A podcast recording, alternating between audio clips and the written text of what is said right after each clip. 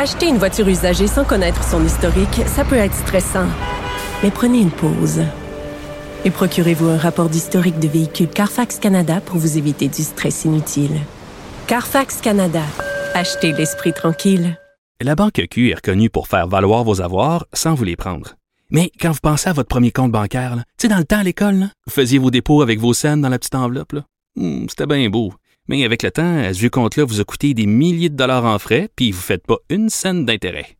Avec la banque Q, vous obtenez des intérêts élevés et aucun frais sur vos services bancaires courants. Autrement dit, ça fait pas mal plus de scènes dans votre enveloppe, ça. Banque Q, faites valoir vos avoirs. Visitez banqueq.ca pour en savoir plus. Mario Dumont. Rationnel et cartésien, il peut résoudre n'importe quelle énigme les yeux fermés. Ce sont des discussions qui ont cours dans plusieurs domaines ces semaines-ci, de façon un peu exploratoire, parce que la réponse, on les a pas toutes, mais est-ce que des métiers vont disparaître, changer euh, euh, complètement avec l'intelligence artificielle? Il y a toute une série de ce qui était du travail de bureau, du travail intellectuel, mais en même temps qui est pas de la création pure où on dit, écoutez, du travail de bureau, puis tout ça, l'intelligence artificielle, ça va tout se faire tout seul. Euh, et il y en a qui disent ça, notamment de la traduction. Euh, déjà, Google Translate, mais tu sais, ça fait ce que ça fait. On le voit quand on, on ouvre euh, on, ouvre l'emballage d'un appareil américain ou, ou d'ailleurs chinois, puis ça a été traduit par Google Translate. Des fois en français, c'est même pas lisible. C'est du tradu la traduction mot à mot qui a pas de sens.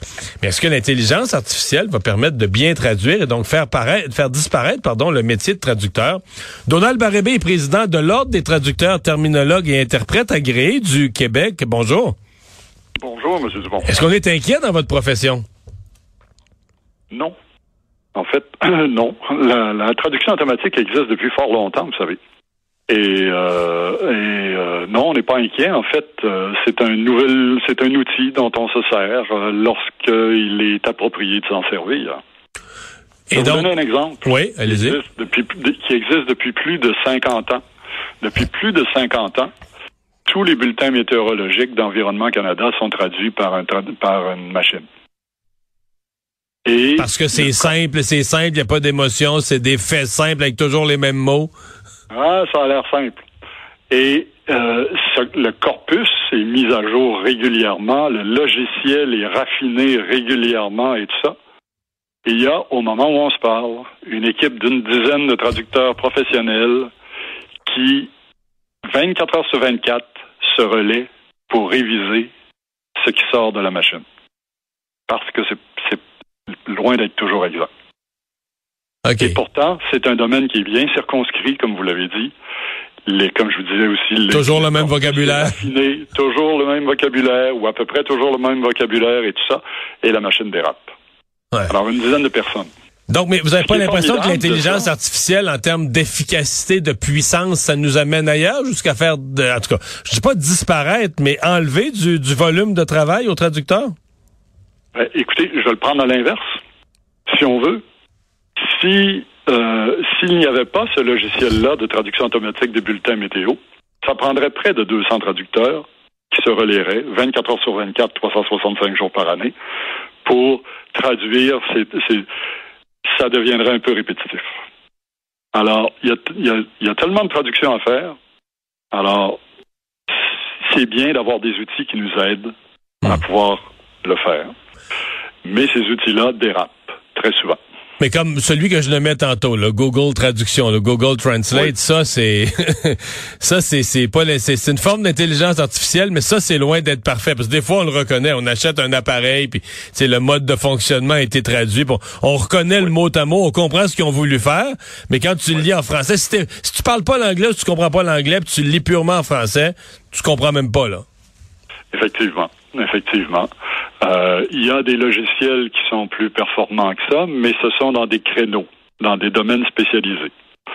Euh, mais encore là, météo, c'est un bon, la météo, c'est un bon, un très bon exemple. Il faut que ce soit revu par des, euh, par des professionnels qui savent, qui savent déceler les pièges et les dérapages.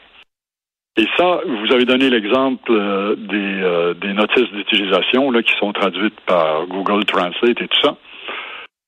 va si vous connaissez la langue d'origine. Qu'est-ce qui se passe si la langue d'origine, vous la connaissez pas? Si c'est du japonais, du chinois, de l'ourdou et tout ça. Alors, vous devez vous fier à ce qu'il y a sur la notice d'utilisation. Et parfois, ça crée des problèmes. Ça crée des problèmes, ça peut créer des problèmes majeurs.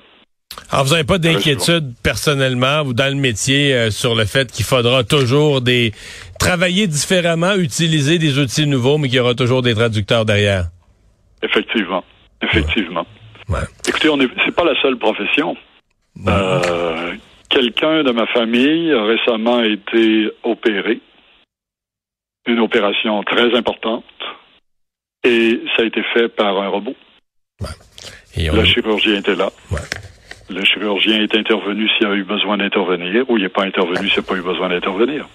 Et, Alors, et on nous prépare. Les vivent ce genre de transformation. On nous prépare à vivre de plus en plus de métiers qui vont avoir euh, une façon de pratiquer différente. Merci d'avoir été avec nous. Au revoir. Ça fait plaisir. Au revoir. Alors Alexandre, nouvelle de dernière heure. Cette alerte Amber qui a été déclenchée là, il y a un peu plus de 20 minutes est désormais terminée. L'enfant qui était disparu dans la région de Montréal a été retrouvé sain et sauf. C'est le, le Twitter du SPVM qui le confirme. On dit merci à tous pour votre aide. Donc une alerte Amber, somme toute, qui semble avoir été très efficace. Qui aura duré une vingtaine, une quinzaine ou une vingtaine de minutes.